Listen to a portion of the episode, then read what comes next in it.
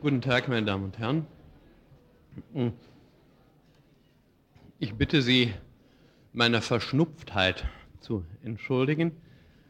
Sie ist aber sozusagen der Rest von biologischer Störung, die auch für ein ansonsten geistiges Wesen eben unvermeidlich ist. Ich möchte zunächst eine Menge Post beantworten. Einiges von der Post ist äh, ganz vergnüglich, anderes finde ich nicht ganz so vergnüglich, äh, weil es mich auf Möglichkeiten des Missverständnisses aufmerksam macht, von denen ich nicht gehofft hatte, dass sie entstünden. Ich lege Ihnen nochmal ein altes Blatt hier hin. Ähm, sie sehen aus diesem Blatt, dass ich, Sie haben das auch auf Ihrer Liste, dass ich der Meinung war, Nee, da sehen Sie das doch, ja. Schauen Sie sich den Punkt 1.4 bitte an. Sie sehen aus dieser Liste, finde ich, ziemlich genau, dass die Soziologie davon ausgeht, dass gesellschaftliche Kommunikation der Urgrund aller Regeln ist. Ich glaube, das hatte ich auch deutlich gesagt, oder? Äh, und ich hatte dann gesagt, es gibt freilich Thesen, die ich für falsch halte und die die Soziologie generell für falsch hält. Nämlich die These, dass Regeln durch Rassen erzeugt werden könnten oder durch biologischen Determinismus. Deshalb hatte ich hier hingeschrieben, Alternativen, also falsche, nach meiner Meinung, falsche Gegnerschaften, das, was ich verurteile, nämlich, dass, die, dass biologische Determinismen bestünden. Nun schreibt aber ein Kommilitone, und Sie werden mir zugeben, dass ich darüber etwas verwirrt bin, Herr Hahn die letzten beiden Male lag jeweils eine Folie auf, das ist diese, die als Determinanten für soziologisches Verhalten unter anderem den Begriff Rasse nennen, den sie wiederholt auch bedenkenlos gebrauchten und somit als Fakt hinstellen. Hier, meine Damen und Herren, verlässt mich sozusagen mein, hier verlässt mich ja alles eigentlich. Äh, denn ich dachte, ich hätte eine halbe Stunde lang sehr ausführlich darauf hingewiesen, dass die Soziologie im Allgemeinen und ich persönlich die Kategorie der, der Rasse für wissenschaftlich vollständig ungeeignet halte. Dass ich sie nicht nur für gefährlich halte, das wäre ja schon schlimm genug, aber die Soziologie ist in dieser Situation in der glücklichen Lage, dass sie nicht nur einfach sagen muss, die Kategorie ist gefährlich, hat viel Unheil angerichtet, sondern wir sind zusätzlich in der Lage zu sagen, wir können zeigen, dass die damit intendierten begrifflichen und sonstigen Vorstellungen auch falsch sind. Wie daraus dann noch abgeleitet werden kann, dass ich diesen Begriff bedenkenlos verwendet habe, ist mir wirklich unerfindlich.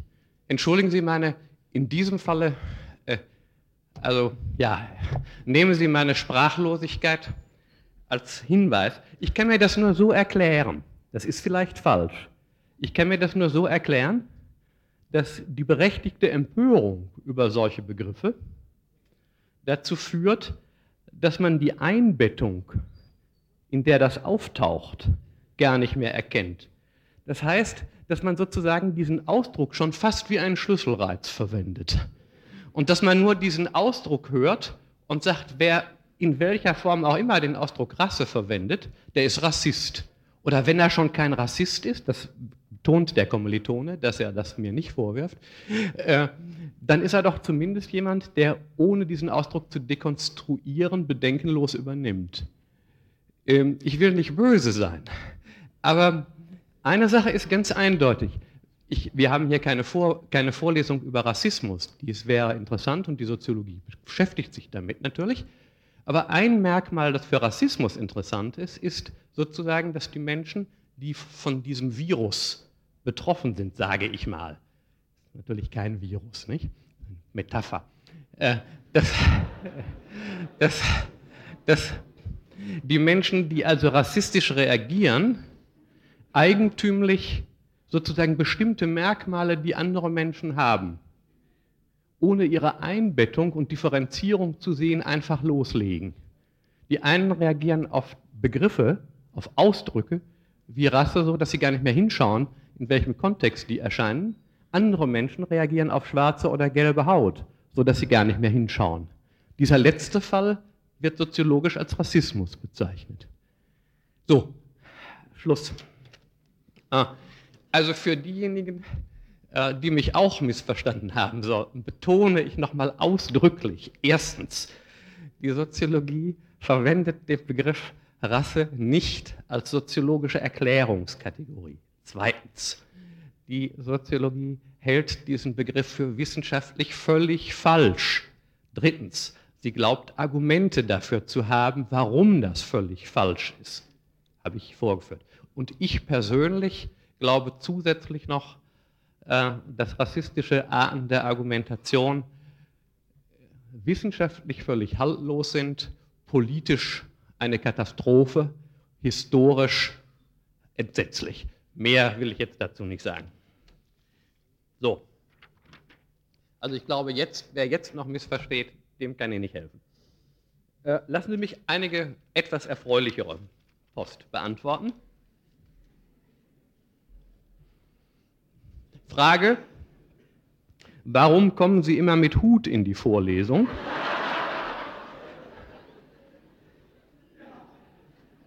Ob, obwohl es im Saal gar nicht regnet. Lösungsvorschlag des Kommilitonen, der mit Dein Konrad unterschreibt. Attrappe für Kunigunde? Fragezeichen. Die Antwort, meine Damen und Herren, ist nein.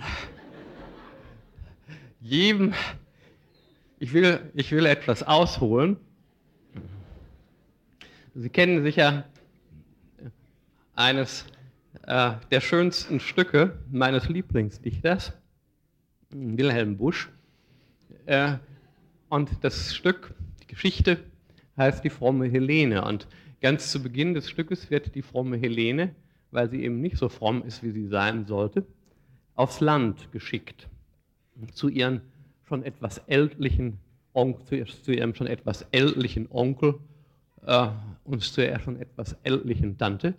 Dort sind Onkel, da sind Tante, da sind deine Anverwandte, wird ihr bedeutet. Und dann heißt es über, die Onkel, über den Onkel und die Tante, die sind recht Lob, die sind Gottlob recht tugendlich, die haben schon alles hinter sich. Und dies ist der Grund, weshalb ich einen Hut trage. Das heißt, ich deute damit an, dass ich mich zu den älteren und schon etwas gesetzteren Semestern zähle. Also keineswegs Kunigunde und wenn schon als Attrappe, dann sozusagen als Abschreckungssignal. Hm. Ähm, eine zweite, eine zweite Geschichte, die jetzt wieder etwas ernsthafter ist. Wenn Gesellschaft determiniert in einem offensichtlichen Vakuum, Fragezeichen, woher entstammen dann Ideen und woher die zum Beispiel zahlreichen Definitionen eines gerechten Krieges? Ähm, den letzten Teil verstehe ich nicht ganz, aber den ersten Teil halte ich für ganz besonders wichtig. Ideen sind in der Tat eine der Formen, in denen Menschen sich von tierischem Verhalten unterscheiden, weil menschliches Verhalten in der Tat durch Ideen ganz wesentlich gesteuert wird. Menschen reagieren in sehr vielen Fällen eben auf Ideen und nicht auf Schlüsselreize. Und man kann natürlich sagen, also sind die Ideen Schlüsselreize, aber wir werden über Ideen noch häufiger sprechen, um dann zu sehen, dass das was völlig anderes ist. Ideen sind also sehr wichtig, nur die Ideen selbst entstehen zunächst einmal in kommunikativen Zusammenhängen. Das heißt, wir haben die Mehrzahl unserer Ideen aus unserer Erziehung, aus gesellschaftlichen Kontakten. Das heißt nun wiederum nicht, dass weil wir die Mehrzahl unserer Ideen von anderen haben, wir nicht auch neue Ideen entwickeln können.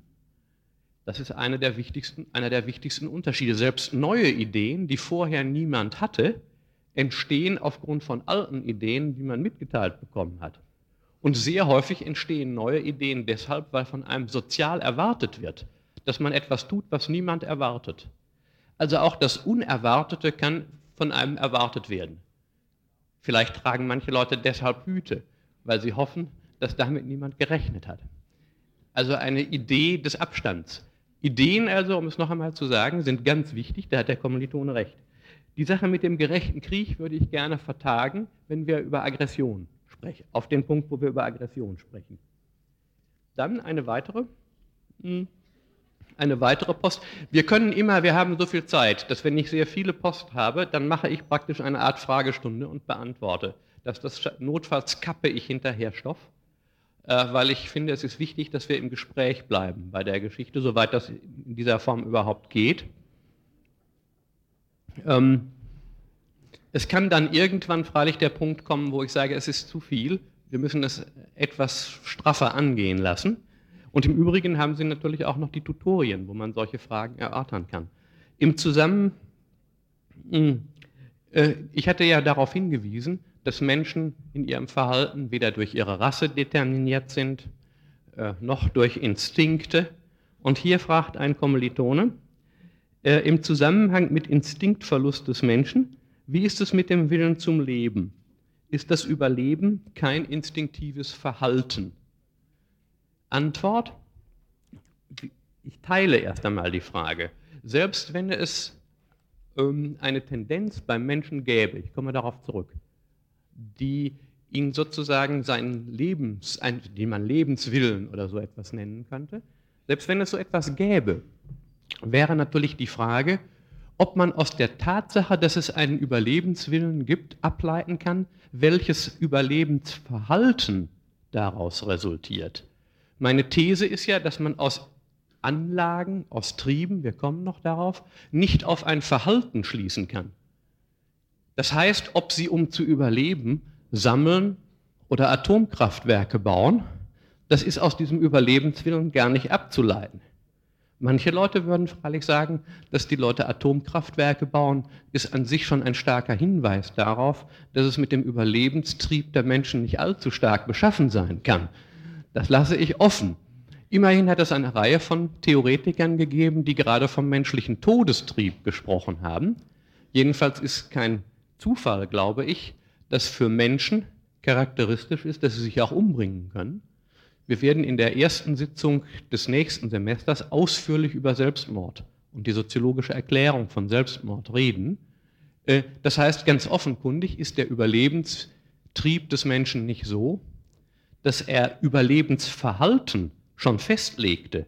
Und zweitens verhalten sich Menschen nicht immer so, dass sie vom Überlebenstrieb als wären sie vom Überlebenstrieb gesteuert. Ein dritter Antwortpunkt, Menschen wollen offenkundig nicht unter allen Umständen überleben, sondern in Menschenwürde und in Ehre, was dazu führt, dass viele Menschen sich umbringen, wenn sie nicht mehr in Ehre überleben können. Und in vielen Fällen kann man fast sagen, dass die Gesellschaft von den Menschen geradezu verlangt, dass sie ihr Leben opfern für gesellschaftlich für würdig gehaltene Zwecke. Die Tatsache, dass die Gesellschaften tun und wir Soziologen das feststellen, heißt nicht, dass wir das billigen. Auch das möchte ich nochmal, damit Missverständnisse nicht entstehen, ausdrücklich sagen. Wir beschreiben manches, ohne es zu billigen. So viel also zu dieser Frage, die mir wichtig scheint. Dann gibt es eine Reihe von Bemerkungen, die sich auf die Tatsache beziehen, dass die Tiere vielleicht doch gar nicht so unterschieden von uns sind, dass sie vielleicht intelligenter sind, als ich gedacht habe. Ja, dass bei bestimmten Affen, das ist eine der Fragen, bei bestimmten Affenarten, vielleicht könnte man auch noch andere Lebewesen anführen, füge ich hinzu, so etwas wie gruppenspezifische Verhaltensformen kennt. Also so eine Art Minimalkultur. Ähm, das ist ganz sicher der Fall.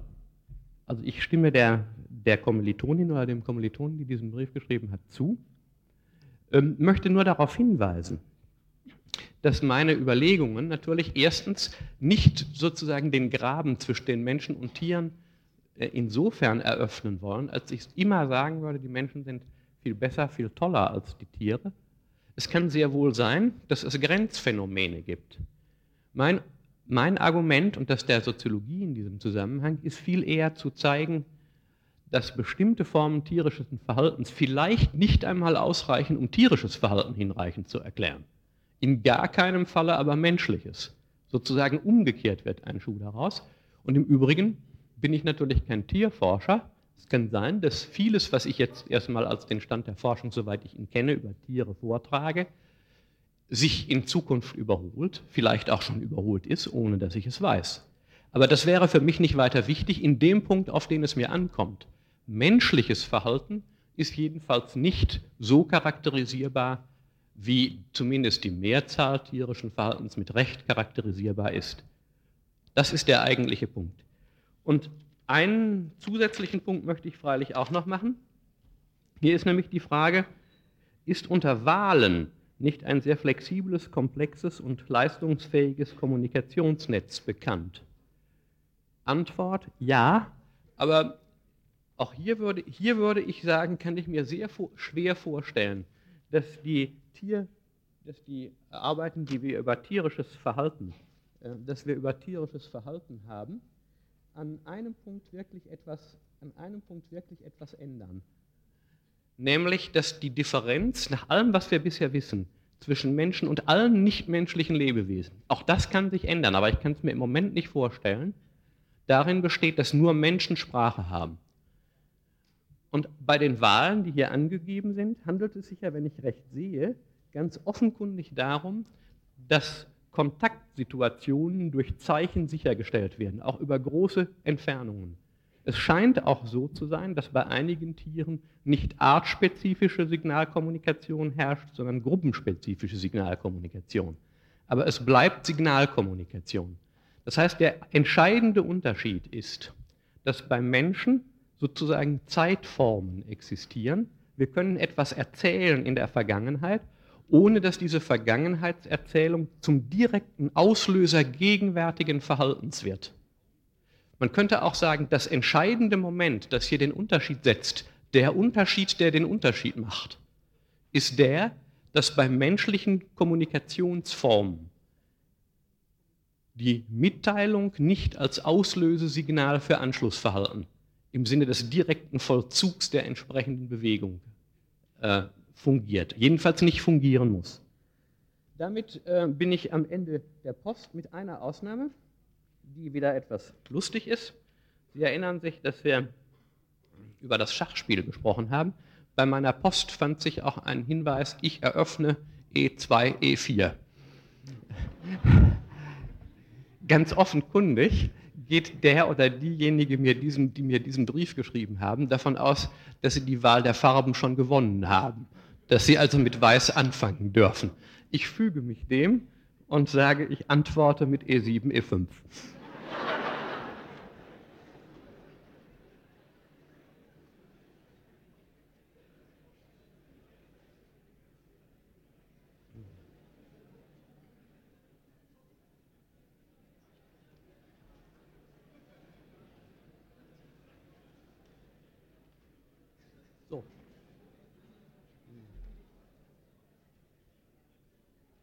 So, meine Damen und Herren,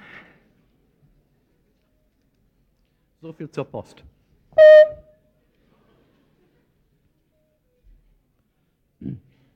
Wir kommen zurück auf, wir kommen zurück auf die Vorlesung. Ich kann mich da jetzt etwas kürzer fassen, denn ein Teil der Antworten, die ich gegeben habe, führt uns auch hier schon weiter. Man könnte ja sagen, dass das menschliche Verhalten zumindest durch Instinktresiduen, durch Instinktreste gesteuert wird. Also niemand wird leugnen, dass es so etwas wie Sexualtrieb gibt. Niemand wird, wird leugnen, dass es so etwas wie Hunger und Durst gibt, also Nahrungstriebe. Nur lassen Sie uns auch hier wieder genau analysieren, was eigentlich diese Formen von Trieben unterscheidet von Instinktverhalten. Gehen wir von der Sexualität aus. Da ist natürlich zunächst die Wahl des Sexualpartners nicht biologisch determiniert. Das heißt, der Geschlechtstrieb erklärt als solcher nicht, welcher Partner gewählt wird. Und zwar deshalb nicht, weil erstens sozial differenzielle Standards der Attraktivität herrschen, die dazu führen können, dass bestimmte Formen von, von möglichen biologisch geeigneten Sexualpartnern sozial als völlig unmöglich gelten würden. Und da hilft auch kein Hut aufsetzen. Hm. Hm. Dann gibt es zweitens sozusagen völlig außerbiologische Regeln der Attraktivität, wobei die wichtigsten Regeln der außerbiologischen Attraktivität vor allen Dingen durch ökonomische Mechanismen gesteuert werden. Nicht, dass in vielen Gesellschaften Dickbäuchigkeit, vielen vormodernen Gesellschaften Dickbäuchigkeit als Attraktivitätssignal gilt, hängt damit zusammen, dass in einer Gesellschaft, die am Hungertuche nagt, jemand, der so einen Hühnerfriedhof vor sich herführt, äh, ein deutliches, ein deutliches Signal, ein deutliches soziales Signal für ökonomische Formen der Überschusssicherung setzt. Aber das Wichtigste in dem Zusammenhang scheint mir hier nur zu sein, dass die Attraktivität ohnehin in unseren Gesellschaften nicht darüber entscheidet, welche Partner man nimmt, sondern die wichtigsten, also die biologische Attraktivität, sondern das ganz wichtig natürlich für die Moderne zumindest, die Attraktivität der Partner über Verknüpfung von Sinngehalten, Gefühlen und Verpflichtungen läuft. Liebe ist ja etwas völlig anderes und in unserer Gesellschaft jedenfalls gilt, werden das, man könnte das in einer Familiensoziologie ausführlich darstellen, dass Sexualität nur legitim ist, wenn sie in Verbindung von Liebe auftritt. Also von einem hochkomplexen Gefühl, von hochkomplexen Ideen, von Sinngehalten also. Das heißt, Sexualität findet nicht statt in der Regel oder nur als Form von abweichendem Verhalten, wenn sie nicht mit Liebe gekoppelt ist und mit Verpflichtungsbereitschaften der Partner, die mit Sexualität gar nichts zu tun haben. Nicht? Will you still need me? Will you still feed me if I'm 65? Äh, heißt es in einem schönen Beatles-Song. Das ist etwas völlig anderes natürlich. Ähm, das heißt also, es gibt in allen Gesellschaften für Sexualität Regeln, die aus der Sexualität selber gar nicht entspringen. Insbesondere natürlich moralische und rechtliche, die erlaubte und nicht erlaubte Partner festsetzen. Dass man nicht mit seinen Geschwistern Sexualkontakte hat, ergibt sich nicht, ergibt sich nicht aus deren biologischer Unattraktivität, sondern ergibt sich aus dem Inzesttabu, das gesellschaftlich weitestgehend universal ist. Ob auch die Cousinen zum Beispiel eingeschlossen sind oder nicht, obwohl sie blutsverwandtlich fast dieselbe äh, Erbkoordination haben, ist in verschiedenen Gesellschaften unterschiedlich. In manchen Gesellschaften müssen sie ihre Kreuzcousine heiraten, wenn eine da ist. Das heißt, engste Blutverwandtenheirat ist erforderlich. In anderen ist Cousinenheirat streng verboten. Also Sexualität ist eingebettet in soziale Formen von Heiratsorganisation. Dabei können die Heiratsregeln so kompliziert sein, etwa bei den australischen Aborigines, dass die Zuordnungsregeln den Ethnologen lange bekannt waren, nicht bekannt waren. Erst mit einem berühmten Werk von Levi Strauss, der einen französischen Mathematiker gebeten hat, ist deutlich, dass die Australier bei der Wahl ihrer Partner, also die Aborigines in der vormodernen Form, Auswahlverfahren verwendet haben, die wir uns nur mit Hilfe modernster mathematischer Verfahren klar machen. Das heißt, hier ist die Partnerwahl, hier ist die, Sexual, hier ist die Sexualität eingebaut in mathematische Algorithmen kompliziertester Art, die aber hier gleichsam unbewusst und spontan angewandt werden. Auch das nochmal zum Hinweis darauf, dass die Soziologie keineswegs davon ausgeht, dass sogenannte primitive Völker existieren, sondern in den Gesellschaften mit niedrigstem technischen Standard, wie bei den Australiern, herrscht eine Ideenkomplexität und eine Genialität äh, der Zuordnung, wie sie, Beispiel, wie die beispielhaft ist. Der zweite Punkt in diesem Zusammenhang ist nicht nur die Wahl der Partner, sondern auch die Formen der Sexualpraxis sind gesellschaftlich determiniert. Ähm, das ist ziemlich einfach, dass etwa alle sechs, fast alle Tiere, die wir kennen, es gibt Ausnahmen bei bestimmten Pavianen, die, die gruppenspezifische sexuelle Aufforderungsgebärden haben. Also wie eine der Kommilitoninnen schon gesagt hat, Kultur. Das heißt, die gruppenspezifischen Sexualaufforderungsgebärden sind nicht artspezifisch vererbt, sondern in der Gruppe erworben und wenn man Pavian-Weibchen aus der einen Gruppe in die andere setzt, kommt sie erst einmal nicht zu einem Partner, weil die Aufforderungsgebärden, die sie in der anderen Gruppe hatte, in der Gruppe, in die sie verpflanzt wird, nicht verstanden werden.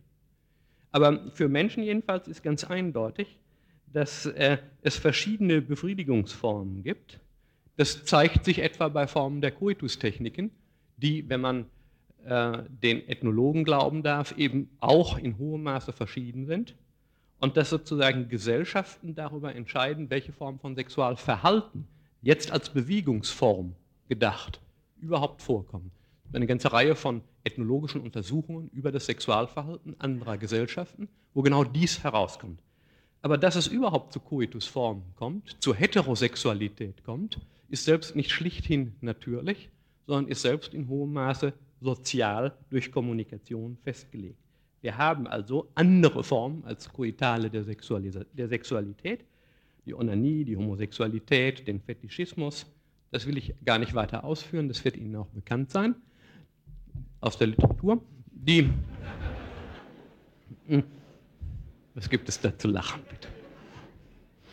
Ähm, die entscheidende, der entscheidende Punkt ist auch hier, dass selbst in einem so vitalen Bereich wie der Sexualität das, was wir tun und was wir lassen, weder von der Rasse abhängt, nochmal deutlich zu sagen, noch von Instinkten, sondern, wenn Sie so wollen, von Ideen.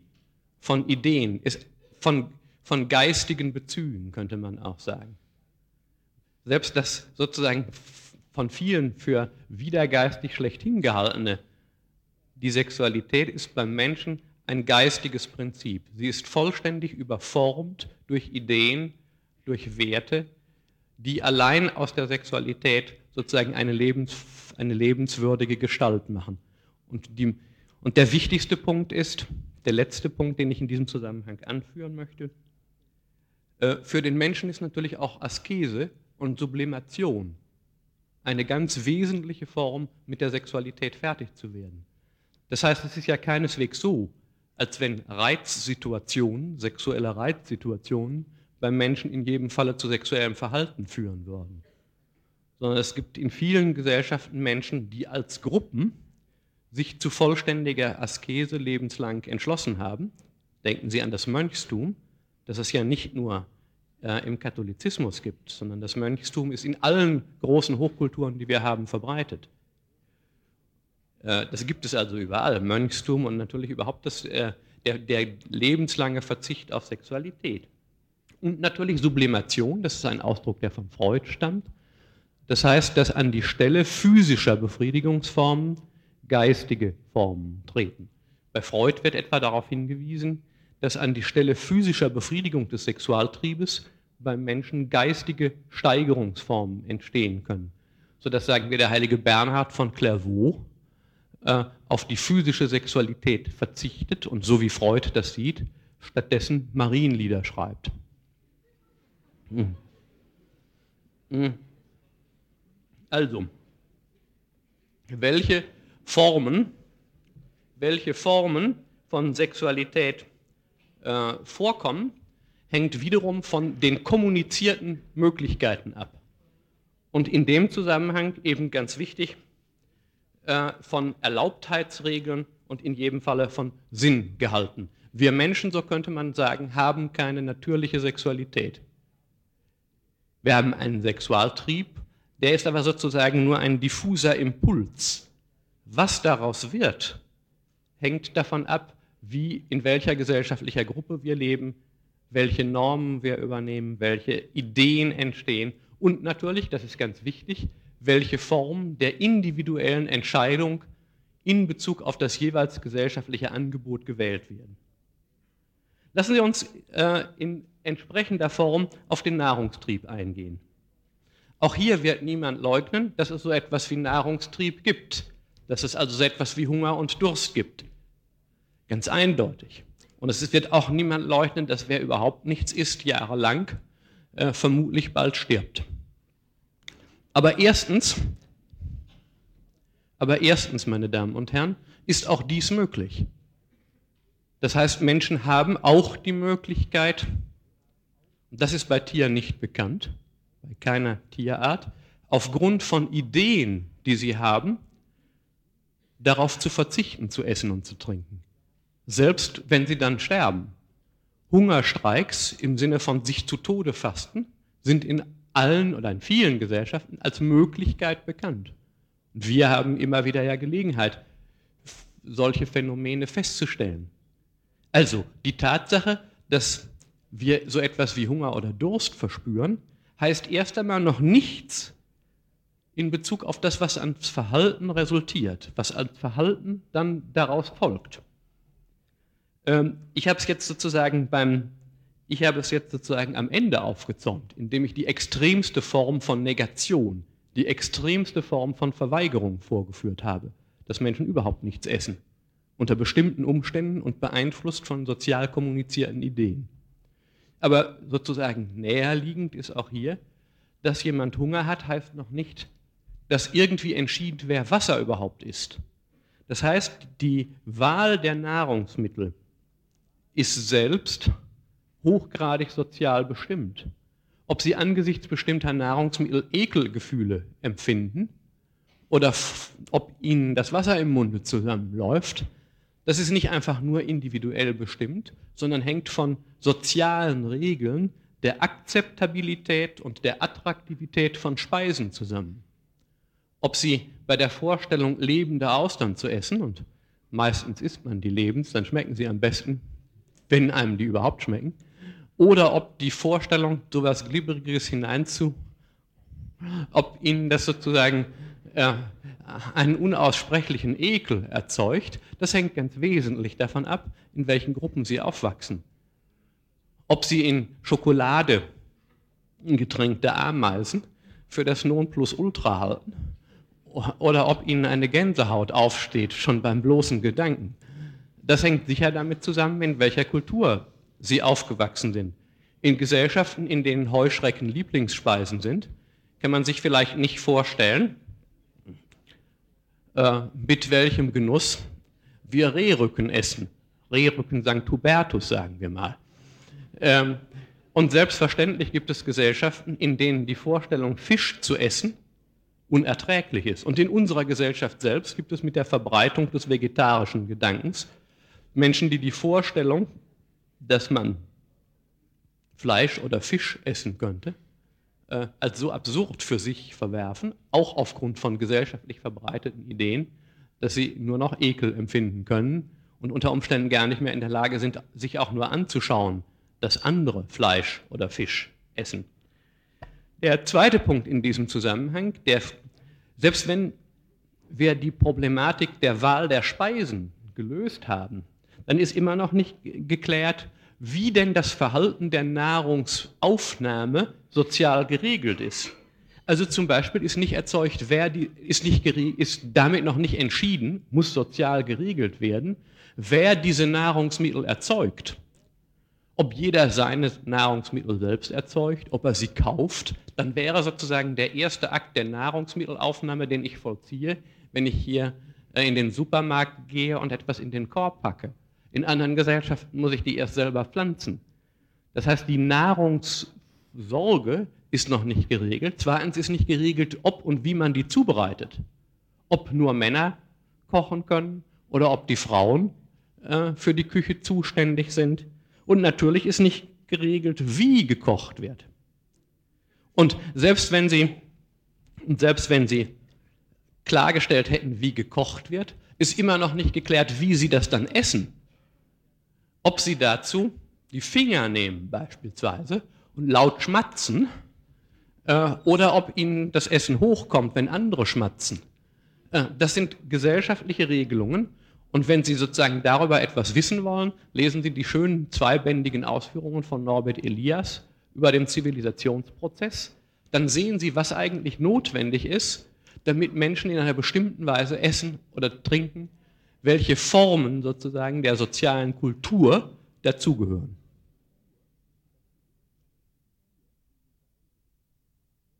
Das heißt, um es noch einmal zusammenzufassen, selbst so elementare Dinge wie der Nahrungstrieb entscheiden nicht darüber, was gegessen wird, wie gegessen wird, von wem es zubereitet wird, ob überhaupt gegessen wird.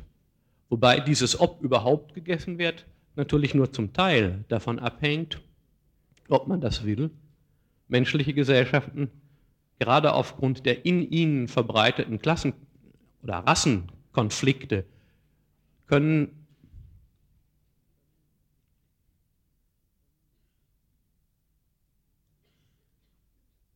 können der Grund dafür sein, dass manche Leute überhaupt nichts essen dürfen, dass sie sozusagen gezwungen werden, nichts zu essen. Oder dass sie sehr viel weniger oder sehr viel schlechtere Speisen essen. Das können zum Beispiel geschlechtsspezifische Unterschiede sein, dass bestimmte als fein geltende Speisen nur von Männern gegessen werden dürfen, weil die Frauen unterdrückt sind. Dass nur Adelige bestimmte Speisen essen. Noch ein so merkwürdiger Ausdruck wie der Ausdruck, der im Deutschen in manchen Gegenden verbreitet ist für den Steinpilz, Boletus edulis für die Botaniker, der einer der geläufigen Volksnamen für den Steinpilz heißt Herrenpilz.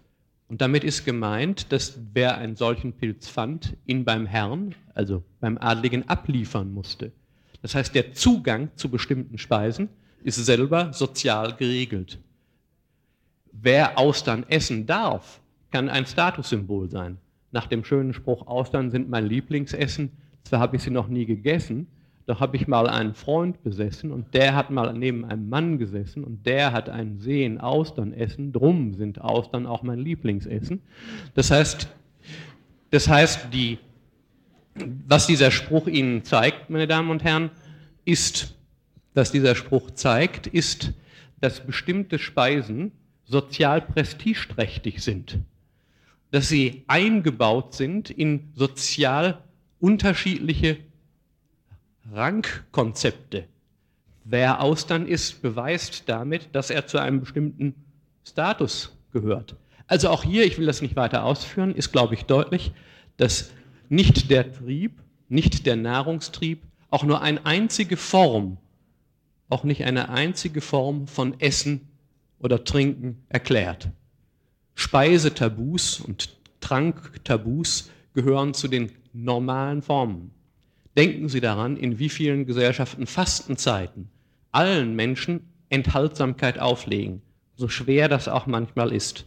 So zum Beispiel gibt es in fast allen Hochreligionen Fastenzeiten, in denen man entweder überhaupt nichts essen darf für eine bestimmte Zeit, zum Beispiel tagsüber, oder für eine ganz bestimmte Zeit kein Fleisch, und nur selten findet man Umgehungen.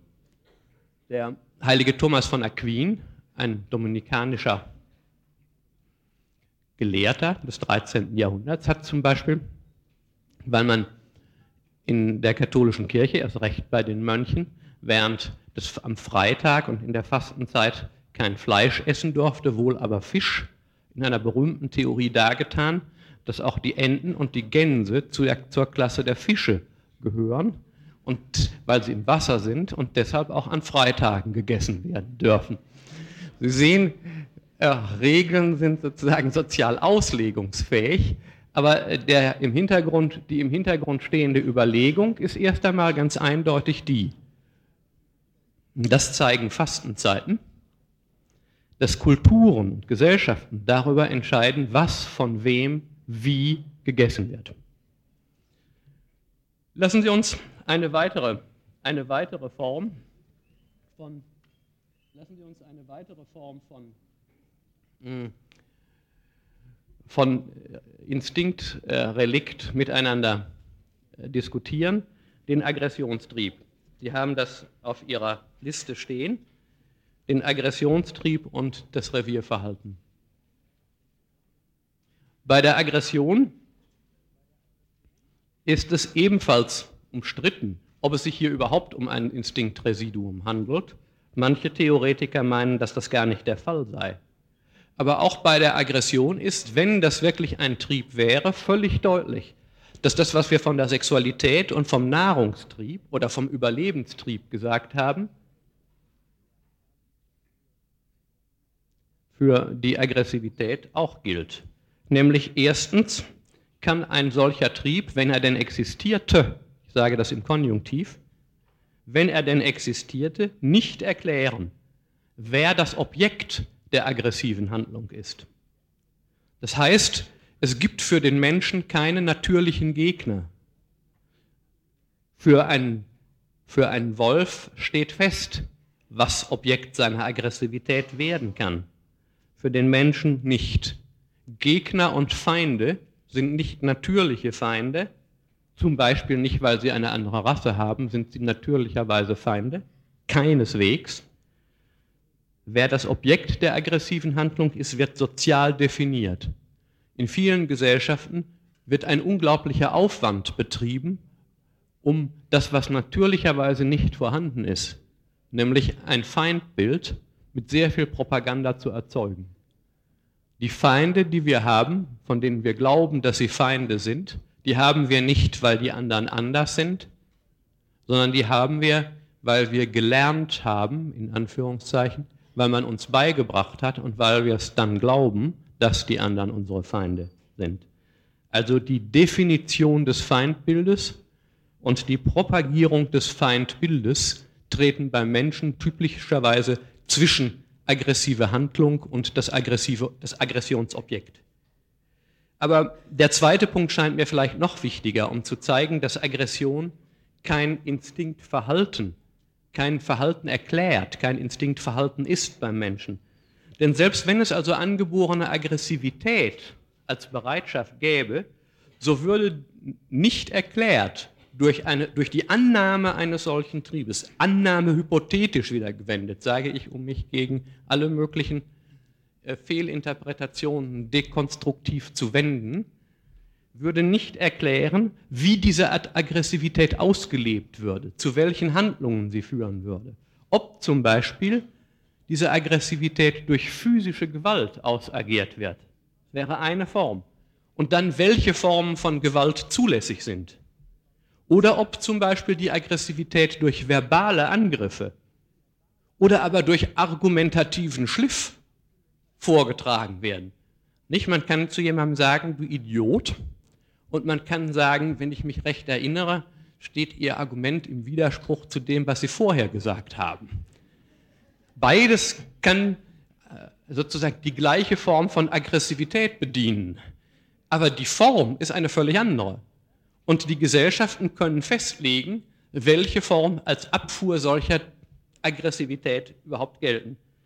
Schließlich ist nicht geklärt, ob Aggression durch Gefolgschaftsverweigerung oder durch Gefolgschaftsakzeptierung äh, befriedigt wird. In dem einen Falle streike ich, in dem anderen schließe ich mich, sagen wir, einem Skinhead-Verband an.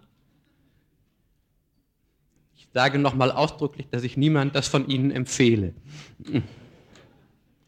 Ähm, ob, ob in einem bestimmten Zusammenhang Aggressivität durch Handlung oder durch Drohung sich auswirkt. Zu, ob äh, ein Entzug von Gütern und Gunsterweisen oder Boykott und so weiter vorhanden sind.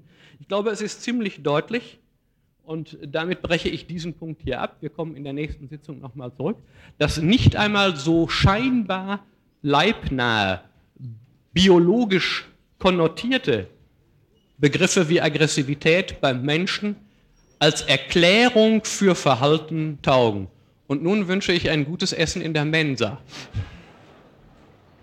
Ich fahre in der Vorlesung fort. Ich bitte äh, Sie zu entschuldigen, dass ich etwas schlecht drauf bin. Ich habe etwas Fieber und kann etwas schlecht sprechen. Aber ich wollte die Vorlesung nicht ausfallen lassen. Hm. Vielen Dank. Äh, ich würde auch ganz gerne um Ihr Einverständnis bitten, wenn ich die Post, die ich bekommen habe, erst morgen beantworte, damit wir etwas mehr zusammenkriegen. Es ist aber schon eine ganze Menge. Soweit es sozusagen direkt anschließt, will ich zwei Sachen jedenfalls sozusagen generell zur Post sagen. Ich habe den Eindruck, dass gegen das, was ich hier vorgetragen habe, das ist übrigens die nicht meine private Meinung allein, sondern das ist sozusagen das, was jeder Soziologe dazu eigentlich sagen würde. Also ich bin sozusagen nicht verantwortlich, das ist keine Innovation, die auf mich zurückgeht, sondern ich berichte Ihnen über den Stand der Meinung in der Soziologie, dass zwei Typen von Einwänden äh, sich herauskristallisieren. Ähm, die will ich generell angehen. Es gibt viele Leserbriefe, Hörerbriefe dazu oder eine Reihe. Die eine ist die, dass sie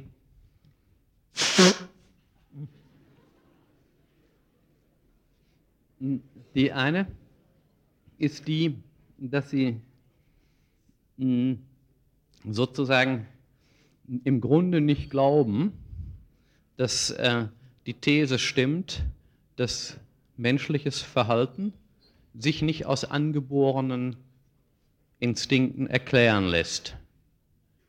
Ähm, dass sozusagen, ich übertreibe mal ein bisschen, die Menschen tierischer sind, als die Soziologie sie sieht.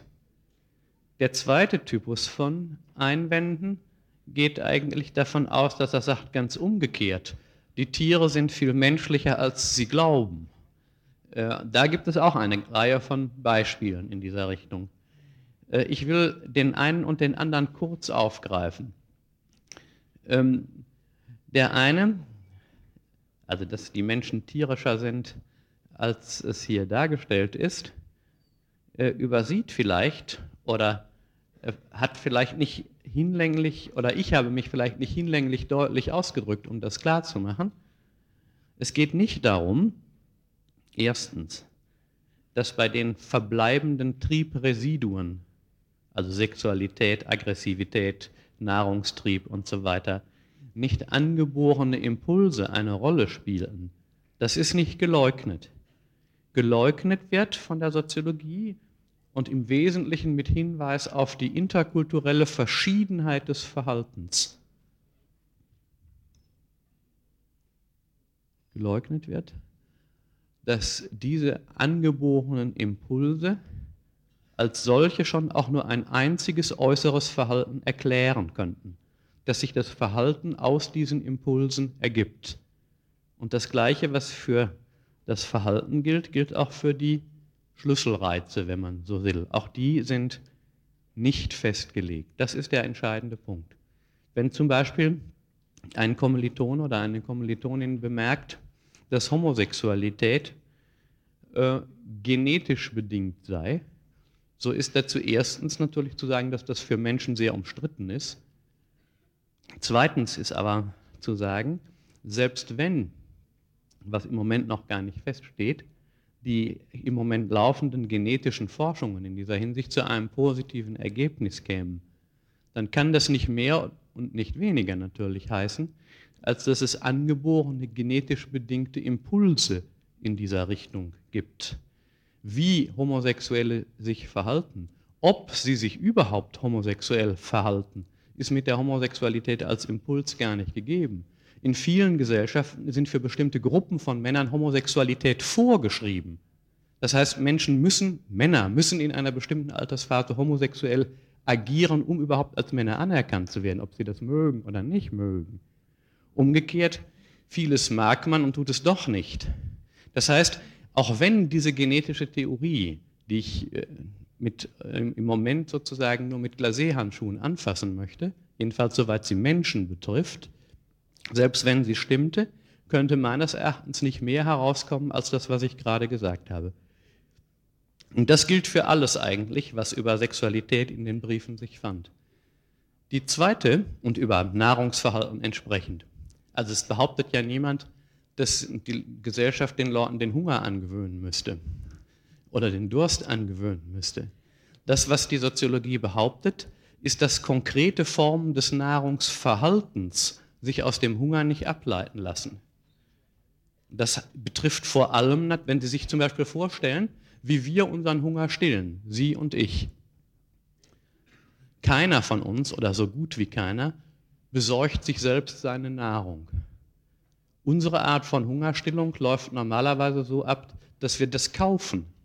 Von den, selbst die Leute, die Agrarier sind, produzieren in der Regel nicht ihre eigene Nahrung, sondern sie sind heute vollständig marktabhängig. Das heißt, ob wie sie an die Nahrung kommen, ist selber schon in hohem Maße durch soziale Regelungen festgelegt. Wer überhaupt etwas zu essen bekommt und wer nicht, nicht? Es gibt in der Bibel die berühmte These, wer nicht arbeitet, soll nicht essen.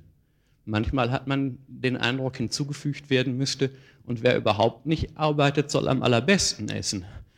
Äh, das sind sozusagen vollständig verschiedene Modelle. Wie gegessen wird, was gegessen wird, wer ausgeschlossen wird, wer wie viel bekommt, hängt sozusagen nicht von natürlichen Dispositiven ab, sondern ergibt sich aus sozialen Regelungen. Die andere Frage, also die andere, der andere Typus des Einwands, den möchte ich auch noch kurz behandeln. Die anderen sagen, die Tiere sind viel menschlicher, als sie unterstellen. Ein Brief sagt zum Beispiel, also was haben Sie gegen Ratten? Äh, ich, mich, ich, erinnere mich nicht, dass ich etwas gegen Ratten gesagt hätte. Ähm, die tun doch eigentlich nur, was in ihren Instinkten liegt und sind insofern besser als die Menschen, die ohne instinktiv dazu veranlagt zu sein, andere Leute erschlagen. Das ist als, das ist als moralische Kategorie, kann man das so stehen lassen. Ich würd, möchte dazu eigentlich nichts sagen. Die andere Geschichte ist die, dass Leute darauf hinweisen, dass auch bei Tieren, je nach Art verschieden, manche Verhalten erlernt sind, ja, dass es so ein Minimum von Kultur geradezu gibt. Das heißt, dass die verschiedenen Tiergruppen unterschiedliche Traditionen geradezu haben. Das ist nicht falsch und ist ein wichtiger Fortschritt der neueren ethologischen Untersuchung. Hier, mir geht es sozusagen, um es nochmal deutlich zu machen, nicht darum, den Menschen als das edelste aller Wesen hinzustellen, sondern es geht mir nur darum, erst einmal festzustellen, dass die Menschen nicht über Instinkte, dass das Verhalten der Menschen, das äußere Verhalten, nicht über angeborene Instinkte erklärbar ist, dass es kein einziges äußeres Verhalten gibt, das so funktioniert. Wir kommen auf einige Punkte noch, wo man sich darüber streiten kann, die führe ich nachher noch aus. Gut. Eine dritte Position, die auch in den Briefen aufkommt, beschäftigt sich mit der Frage der Freiheit und des Geistes. Das ist äh, sehr wichtig. Ganz wichtig ist ja, und ich habe das ja auch immer wieder erwähnt, der Frage der Ideen. Ganz wichtig ist, dass menschliches Verhalten ganz wesentlich dadurch charakterisiert ist, dass Gesellschaften zwar Rahmen festlegen, in denen sich Freiheit abspielen kann, dass es aber keine Gesellschaft gibt, in der nicht Menschen individuelle Entscheidungen treffen müssen. Was sie individuell als Entscheidung treffen müssen, das ist sozusagen sehr unterschiedlich. Aber es gibt keine Gesellschaft, in der Menschen nicht abweichen von dem, was sie sollen. Das heißt, für alle menschliche Gesellschaften ist die Differenz von, ja, von Gehorsam gegenüber Regeln und Abweichung charakteristisch. Das heißt, es gibt keine Gesellschaft, in der Menschen nicht Schuld in der einen oder anderen Weise empfinden können. Und nochmal auf die Sexualität zurückzuführen, es ist ja ganz eindeutig, dass die menschliche Sexualität sich, soweit wir jedenfalls wissen, ganz dadurch auszeichnet, dass sie nie als, bloße physische, als bloß physisches Vorkommen sich ereignet, sondern dass Sexualität, und das gleiche gilt für Nahrung und Aggressivität, sich mit Ideen auflädt, mit Ideen verknüpft ist, mit Schuldkomplexen verbunden sein kann, durch religiöse Bedeutungen ihre, ihren eigentlichen Sinn erfährt. Also etwa Sexualität kann, was ihre legitime Form anbetrifft, an Liebe gebunden sein. Das ist nach Umfrageergebnis die vorherrschende Form, in der sie in Deutschland vorkommt. Sie kann an Geldzahlungen gebunden sein. Die legitime Form ist dann diejenige, die äh, sozusagen stattfindet nach gehabter Zahlung. Sie kann, auch das ist ganz wichtig, an Ehe gebunden sein und damit weniger an Liebe geknüpft sein, sondern an das Versprechen der Beteiligten füreinander zu sorgen und eventuell entstehende Kinder zu pflegen. Natürlich kann Sexualität in Gewaltkomplexe eingebaut sein. Also beispielsweise, wenn Sie diese grässlichen Geschichten lesen, die wir gegenwärtig im Fernsehen bekommen, wo Sexualität als Vergewaltigungsverhalten in interethnischen Konflikten vorkommt, da sehen Sie ganz eindeutig, dass was sich hier abspielt, bei aller Brutalität und bei dem, was wir als moralisch verwerflich empfinden, ich jedenfalls, kein soziologisches Urteil, ein privates moralisches Urteil von Herrn Hahn, der in dem Sinne identisch ist mit der moralischen Gemeinschaft, in der er lebt. Aber was sich dort abspielt aus soziologischer Sicht, ist ganz eindeutig, dass sexuelles Gewaltverhalten selbst Form einer von bestimmten militanten Gruppen praktizierten und geforderten Form von Sexualität ist. Das heißt, diejenigen, die es tun, tun es nicht alleine, sondern sie tun es, weil sie davon an, dazu angehalten werden, weil sie als besondere Kerle gelten, wenn sie das tun, so schlimm das ist. Also aus all dem folgt, dass die Kommilitonin, glaube ich, die das war, die von den Ratten gesprochen hat, insofern sicher recht hat. Bestimmte Formen von, von Entsetzlichkeiten und Unmenschlichkeiten sind selber nur beim Menschen vorkommen, kommen sozusagen nur beim Menschen vor. Das zeichnet uns, in Anführungszeichen, das zeichnet uns aus, dass es schiefgehen kann und dass es furchtbar schiefgehen kann. Gehlen, der diese Theorie zum Teil jedenfalls entwickelt hat, hat mit, mit Bezug auf Herder vom Menschen als Mängelwesen gesprochen. Das ist ein wichtiger Punkt, als Mängelwesen. Das heißt, die Sicherung der Einbettung in instinktive Mechanismen ist dem Menschen verloren gegangen. Und an die Stelle, ich greife jetzt vor, an die Stelle von Instinkten muss beim Menschen Moral, Religion, Norm, Gewohnheit, gesellschaftliche Verantwortung und individuelle Freiheitsverantwortung treten. Auf all diese Punkte kommen wir noch. Also, man könnte, wenn man so will, auch sagen, dass das, was die früheren vorsoziologischen Autoren gesagt haben, wenn sie sagen, der Mensch habe Geist, meint genau dies. Ein nicht angeborenes Verhalten, sondern ein gelerntes Verhalten, das von den Beteiligten zu verantworten ist. Ich hoffe, dass ich so im Allgemeinen damit eingegangen bin auf die entsprechenden Punkte.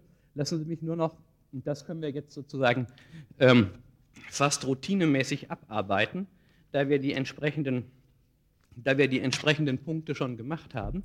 Ähnliches für das, was ich für Sexualität und für Nahrungstrieb gesagt habe, kann man auch für Aggressivität sagen.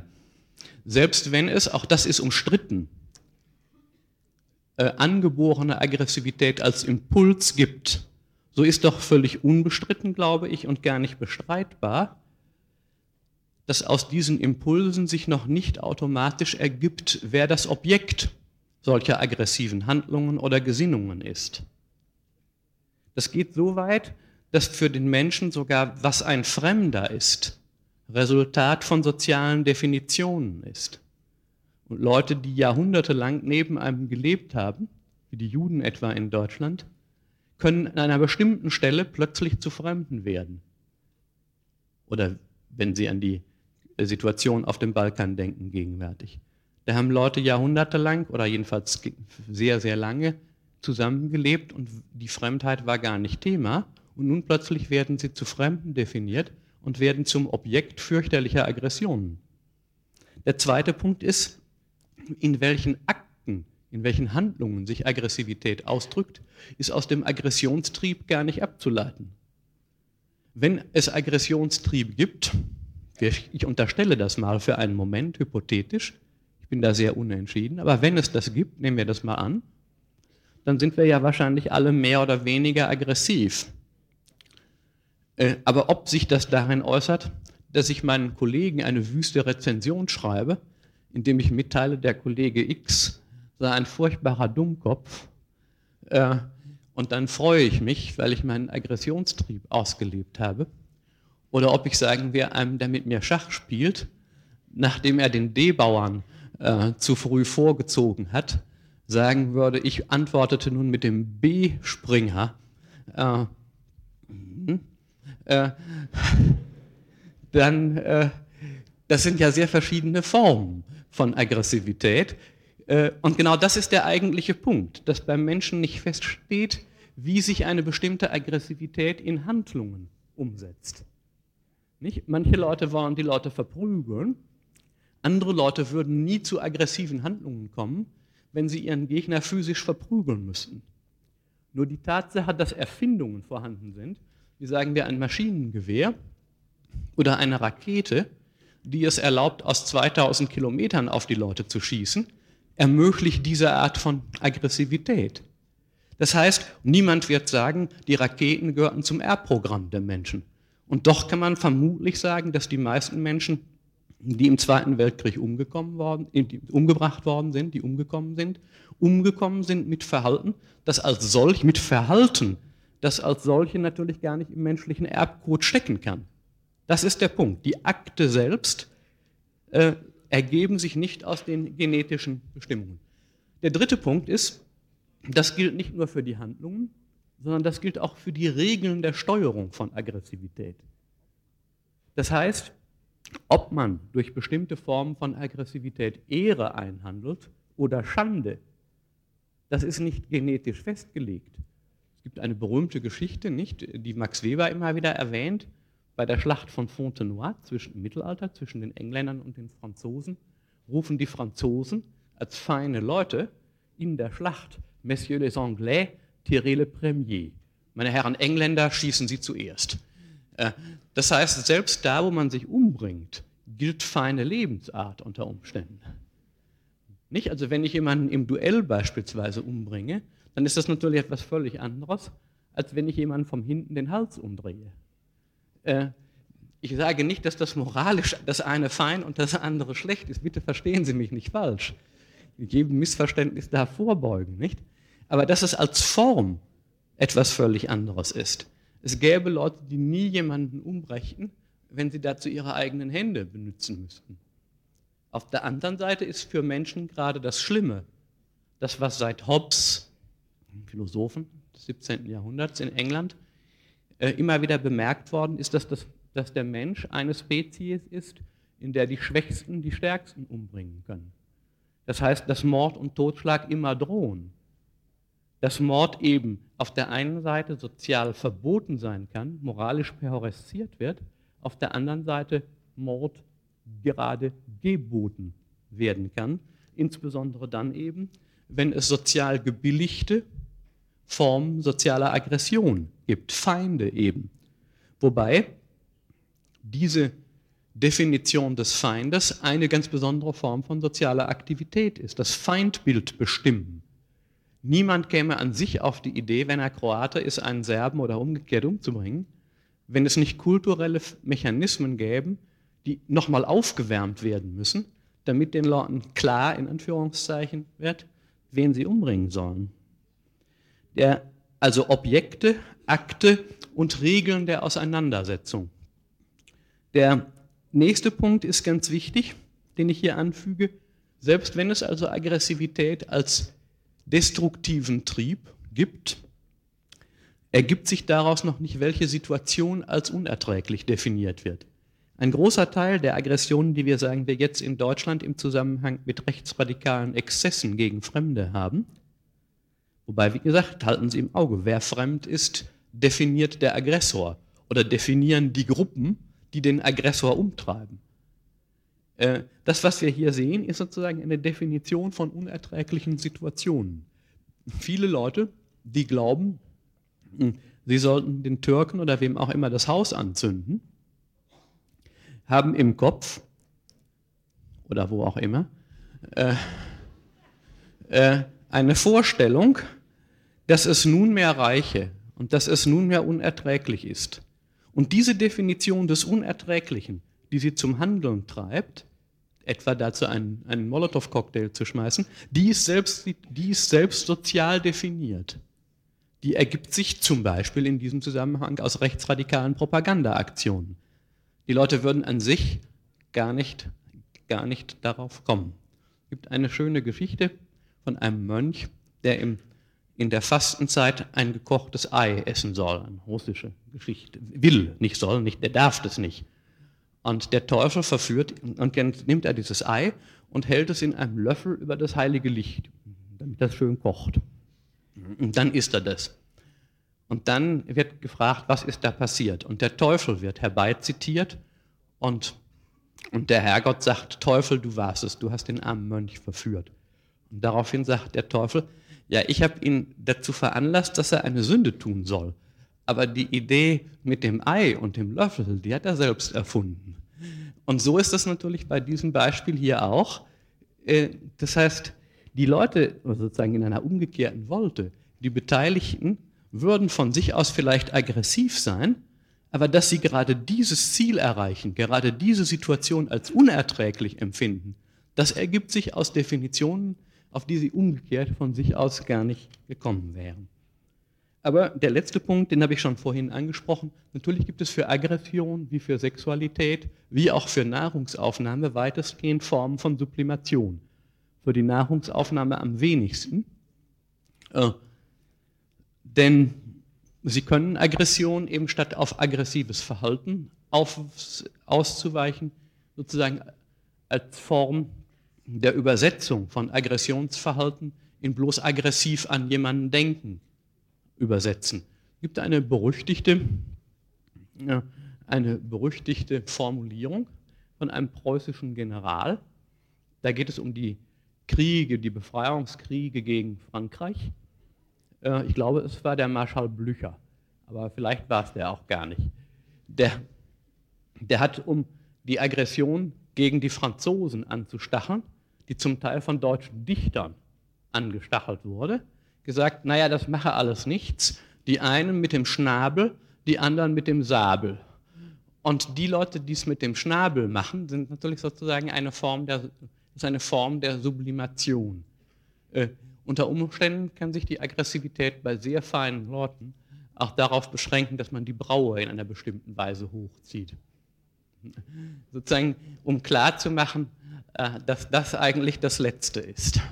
Äh, das heißt, ob man schweigt oder redet, ob man spuckt oder jemanden nicht einmal für würdig hält, angespuckt zu werden, das eben ist die Frage. Nicht mit dem Spucken, die Geschichte kennen Sie ja, ich will Sie bei Laune halten. Äh, einen berühmten äh, Barockprediger, kann auch sagen einen berüchtigten, Abraham a Santa Clara, hm, der am Hof von Maria Theresia war, der über die Zuchtlosigkeit der Wiener Hofdamen gelästert hat und hat gesagt, die Hälfte der Hofdamen seien es nicht wert, von ihrem Hündchen angepinkelt zu werden.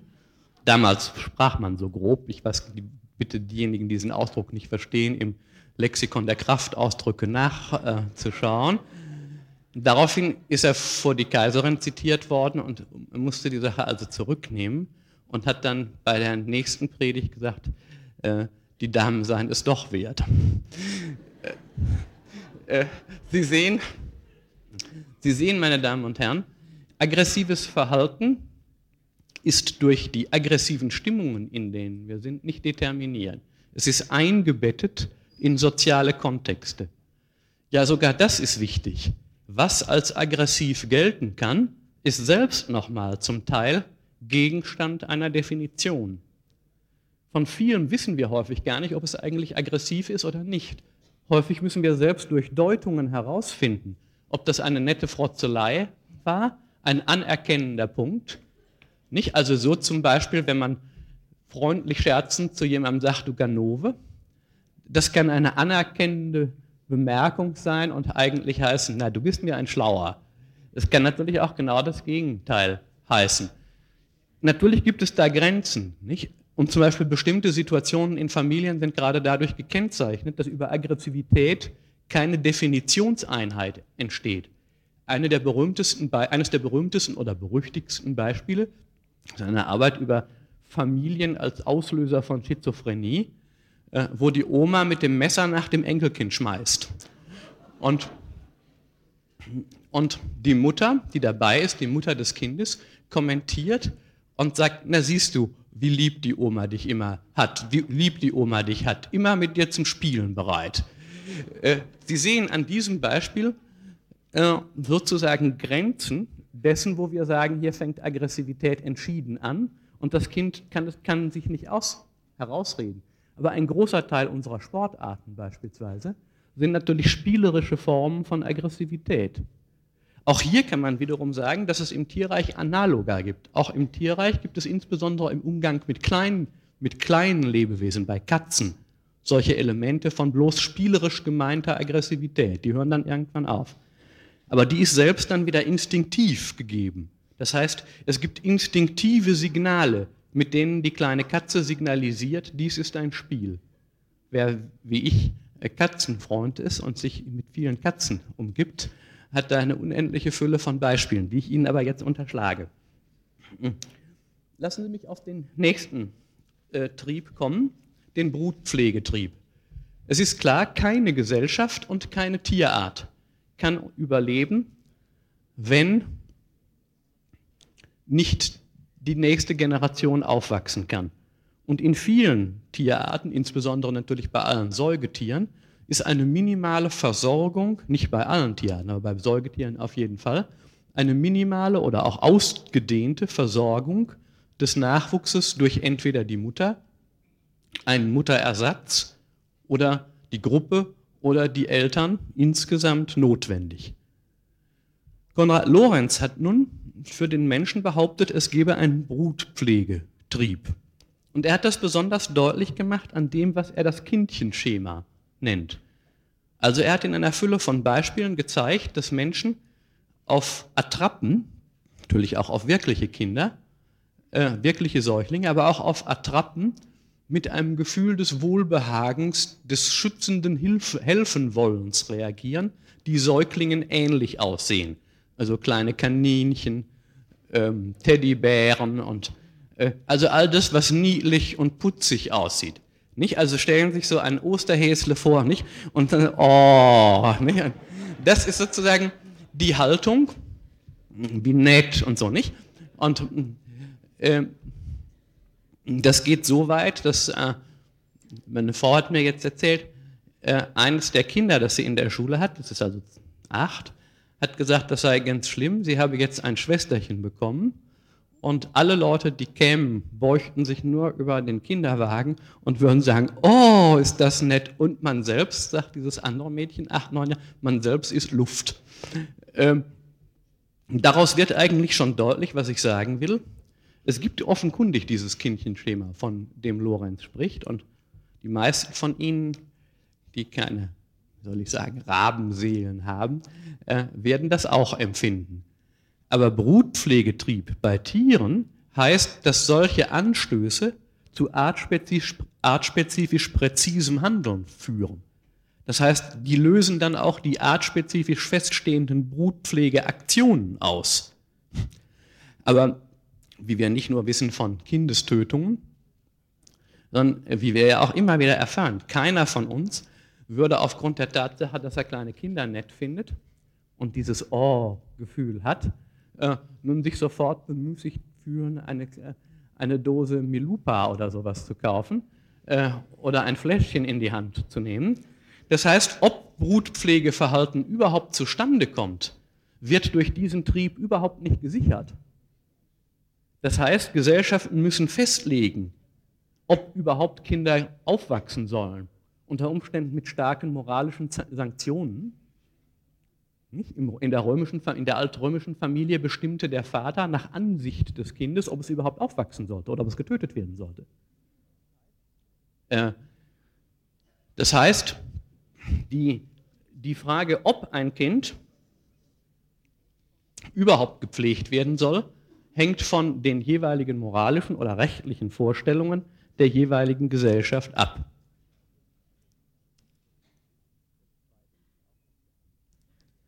Das zweite liegt auch auf der Hand. Wie eine Ente ihre jungen Enten versorgen muss, wie eine Affenmutter ihre Affenkinder versorgen muss, das steht mehr oder minder fest. Beim Menschen überhaupt nicht. Die moderne Form, wie Kinder gepflegt werden sollen, lernen Mutter nicht, Mütter nicht aus ihrem Instinkt, sondern je nach Schicht aus der Lektüre von Illustrierten, in denen ihnen das mitgeteilt wird, oder durch Kurse beim Psychologen oder Soziologen oder Pädagogen. Früher haben es die Mütter von der Oma vielleicht gelernt oder von ihren eigenen Müttern. Das heißt, die Art und Weise, wie Kinder gepflegt werden, ergibt sich noch nicht aus dem Kindchenschema. Ob man die von früh auf fest wickeln, wickelt, ganz, ganz fest starr, dass sie für unsere Augen fast schon so aussehen, als seien sie eingegipst. Äh, und ob man nur das für die angemessene Form hält, oder ob man findet, äh, möglichst überhaupt nichts um und an, äh, ob man sozusagen streng darauf achtet, dass Toilet Training äh, sehr früh anfängt, dass die Kinder also möglichst früh nicht mehr in die Windeln machen, ob man dazu, mh, hm, was weiß ich, nur Linnensachen, die man waschen muss, nimmt, oder ob man findet, äh, Papierwindeln seien das einzig angemessene und sie die Herren und Damen, die Kinder haben oder schon mal welche gesehen haben. Hm. Naja, es ist ja nicht zufällig, dass in unserer Gesellschaft die Kenntnis von kleinen Kindern und Erziehungsvorgängen kleiner Kinder zu einem Reflexionsgewinn wird. Äh, was früher eine alltägliche Erfahrung von allen war, ist wie der Tod übrigens, den auch nur noch wenige Leute direkt erleben an anderen. Nicht? Äh, sozusagen etwas, was aus unserer Erfahrung herausgezogen ist. Und weil wir nicht wissen, wie wir damit umgehen, reagieren wir häufig hilflos, wenn eine Situation auf uns zukommt. Ich möchte die Herren fragen unter Ihnen, wie sie denn reagieren würden, wenn sie plötzlich ein kleines Kindchen vor sich hätten äh, und damit nun richtig umgehen müssten. Der Instinkt hilft Ihnen dann nicht. Wahrscheinlich würden Sie in einem Buch nachschlagen oder jemanden fragen. Bei den Damen wage ich das nicht zu entscheiden. Gut. Also Brutpflegetrieb, wie Lorenz das nennt. Also ich will weniger, weniger technisch und wie ich finde menschlicher sagen, wie man mit kleinen Kindern, mit Säuglingen umgehen muss, ob man die zum Beispiel selbst stillen soll oder sie aus der Flasche ernähren soll. Das sind für uns Optionen.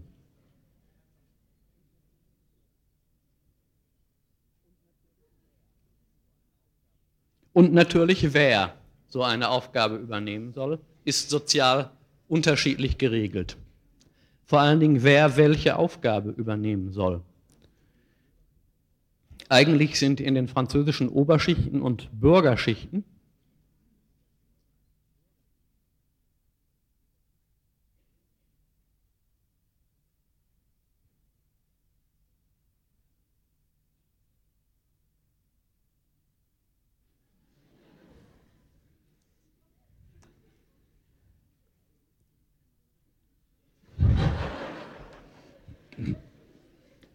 Eigentlich sind in den französischen Oberschichten und in der französischen gehobenen Bourgeoisie bis ins 18. Jahrhundert äh, für die Pflege der Kinder nicht die eigenen Eltern zuständig gewesen. Jedenfalls nicht für den direkten Umgang. Für das Säugen der Kinder waren Ammen zuständig. Sozusagen eine der großen Veränderungen im Erziehungsstil der Kinder mit Ende des 18. Jahrhunderts und dann fortgesetzt, ist die Rückverlagerung der Verantwortung für die Kinderpflege auf die eigene Mutter garantiert worden. Aber natürlich könnte keine Gesellschaft existieren, in der ausschließlich die Mütter für die eigenen Kinder zuständig sind. In vormodernen Gesellschaften ist die Muttersterblichkeit zum Beispiel bei Geburten so hoch, dass die Regel, die Mutter macht's, zum sicheren Tod vieler Kinder führen würde. Das heißt, Gesellschaften müssen Ersatzverantwortungen regeln die Ammen wären sozusagen eine Ersatzregelung, die so weit geht, dass die Mütter es eben gerade nicht tun. Bis hin zu solchen Regelungen, dass die Mutter am schlechtesten geeignet ist, das zu tun, weil sie nicht die hinlängliche Erziehungsdisziplin aufwendet. Bei uns ist es natürlich umgekehrt. Das geht so weit, dass sagen wir bedeutende Kinderärzte in Deutschland, sagen wir Herr Pechstein oder Herr Hellbrügge, sogar meinen, dass Flasche geben durch den Vater oder die Oma könne den Kindern starke, schwere seelische und körperliche Schäden zufügen, weil,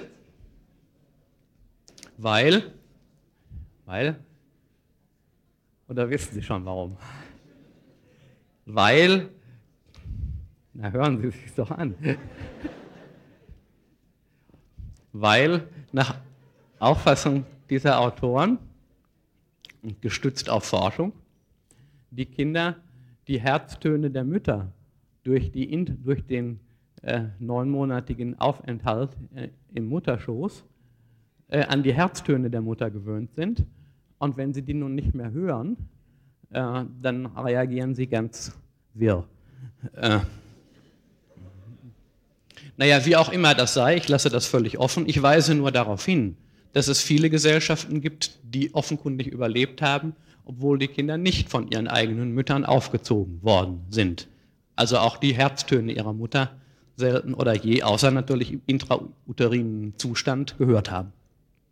Gut, ich lasse das alles jetzt soweit stehen. Wir könnten das für viele weitere solche Triebimpulse noch prüfen, aber ich glaube, anhand dieser vielen Beispiele ist deutlich geworden, worum es geht. Lassen Sie mich jetzt auf das kommen, was immer noch geblieben ist, was auch die Soziologie annehmen muss, als angeboren. Das eine sind innere Vorgänge, bestimmte innere Vorgänge, die auch beim Menschen angeboren sind. Also alle menschlichen Gesellschaften sind in der Lage, Kindern Sprach, in allen Gesellschaften haben Menschen Sprachvermögen. Das heißt, überhaupt sprechen zu können, das ist angeboren. Die, das Vermögen, eine Sprache zu lernen, welche es denn auch immer sei. Die meisten Kinder sind freilich nur in der Lage, hundertprozentig, sagen wir mal, die eigene, die Muttersprache, wie man sagt, zu lernen. Und dadurch, dass sie die eine Sprache lernen, wird es ihnen typischerweise schwer, eine zweite zu lernen. Das ist nicht ausgeschlossen, wie wir alle wissen, aber insbesondere, wenn man als Erwachsener eine Sprache lernen soll, die der eigenen sehr fremd ist, die strukturell anders gebaut ist, macht das der Mehrzahl der Menschen große Schwierigkeiten. Also zum Beispiel, wenn ich jetzt Chinesisch lernen müsste, ich habe das nie gelernt, äh, sähe ich alt aus. Noch älter als ich bin. Also, innere Vorgänge sind also zum Teil angeboren. Sprachvermögen wäre ein solches. Überhaupt die Fähigkeit, Emotionen zu bilden, ist für Menschen, wenn sie in sozialen Kontexten sind, offenbar gegeben. Und einige elementare Bewegungsfiguren sind offenkundig bei allen Menschen vorhanden. Alle Menschen, die wir kennen, wenn nicht Krankheiten oder so etwas eine Rolle spielen, haben den aufrechten Gang. Alle Menschen haben natürlich erst einmal bestimmte Wahrnehmungsvermögen, die ihnen, die ihnen artspezifisch als Vermögen, nicht als Handlungsausprägungen zur Verfügung stehen. Und alle Menschen haben bestimmte Reflexe gemeinsam, die man feststellen kann. Wie groß dieses Ausmaß der Reflexe ist, ist unter, wird in der Forschung unterschiedlich behandelt. Möglicherweise gibt es da mehr, als wir vermuten. Sie kennen sicher alle noch aus bestimmten Untersuchungen den Hämmerchenreflex. Nicht? Das haut Ihnen jemand mit einem Hämmerchen an eine bestimmte Stelle auf das Bein und dann sagt es zack. Und das hat sozusagen nichts mit Angelerntem zu tun. Das haben wir alle. Aber diese Reflexe, diese angeborenen Elemente, sind relativ gering. Es gibt Theorien der äh, Ethologen, und mich überzeugt das bis zu einem gewissen Maße, das liegt auf der Ebene der Kinder, das liegt auf der Ebene der, des Brutpflegetriebs, dass es nicht nur so etwas gibt wie das, was Lorenz Kinder, Kindchenschema gibt, sondern offenbar halten Männer wie Frauen, auch wenn sie völlig ungeübt sind, wenn ihnen etwas Säuglingsähnliches in die Hand gelegt wird, in ähnlicher Weise. Das heißt, die Umarmungsgeste gegenüber Säuglingen scheint ähnlich zu sein. Insbesondere scheint es einen nach bestimmten Regeln bestimmbaren, für Menschen artkonstanten Gesichtsabstand zwischen den Ab Raumabstand zwischen den Augen des Kindes und den Augen des Mannes oder der Frau zu sein, die spontan entsteht. Es gibt also solche rudimentären Reflexbewegungen, die offenkundig artkonstant sind und nicht erlernt werden aber sie sind sozusagen ein kleiner Rest. Ganz wichtig natürlich in diesem Zusammenhang elementares Gestaltverstehen. Schon bevor Menschen eine Sprache erlernen können, müssen sie zumindest in der Lage sein, zu unterstellen, herauszufinden, zu wissen, eigentlich nicht zu lernen, dass bestimmten Veränderungen der äußeren Welt, insbesondere im akustischen und Bewegungsverhalten der Umgebung Bedeutungen stecken. Das heißt, Kinder müssen irgendwann, müssen das irgendwie herauskriegen, dass das Lachen der Mutter etwas anderes bedeutet als das Weinen, wie überhaupt Lachen und Weinen äh, für den Menschen artkonstante Bewegungsfiguren sind. Es gibt keine Gesellschaft, in der Menschen nicht lachen oder weinen und in der Menschen nicht lächelten. Aber schon an dieser Stelle wird deutlich, dass was Lachen bedeutet, was Weinen bedeutet, sozial unterschiedlich ausgeprägt sein kann. Es gibt sozusagen eine Grundschicht elementarer Bedeutungen, die intergesellschaftlich konstant zu sein scheint.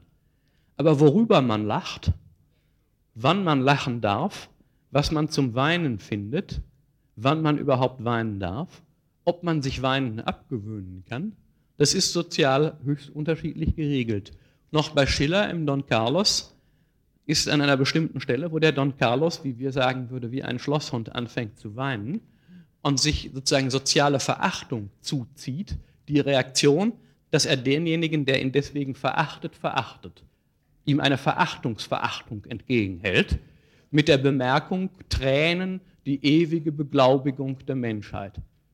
Aber stellen Sie sich vor, ich würde hier aus bestimmten Gründen plötzlich anfangen zu weinen bin mir nicht sicher, ob das als die ewige Beglaubigung äh, äh, der Aufrichtigkeit und des Ernstes meiner Überzeugungen dient. Bis zu einem gewissen Maße gibt es Gesellschaften, in denen das Weinen auf Kommando, der inszenierte Kontrollverlust sozusagen, plötzlich weint jemand selbst im Bundestag. Äh, und man hat den starken Verdacht, na, die haben den sicher auch. Aber grundsätzlich ist deutlich, dass wir mit Lachen und Weinen elementare Ausdrucksgebärden vor uns haben, die sozial in Dienst gestellt werden können, die aber, und das ist wichtig, als solche menschheitsweit verbreitet sind. Und äh, was das im Einzelnen bedeutet, davon morgen mehr. Vielen Dank.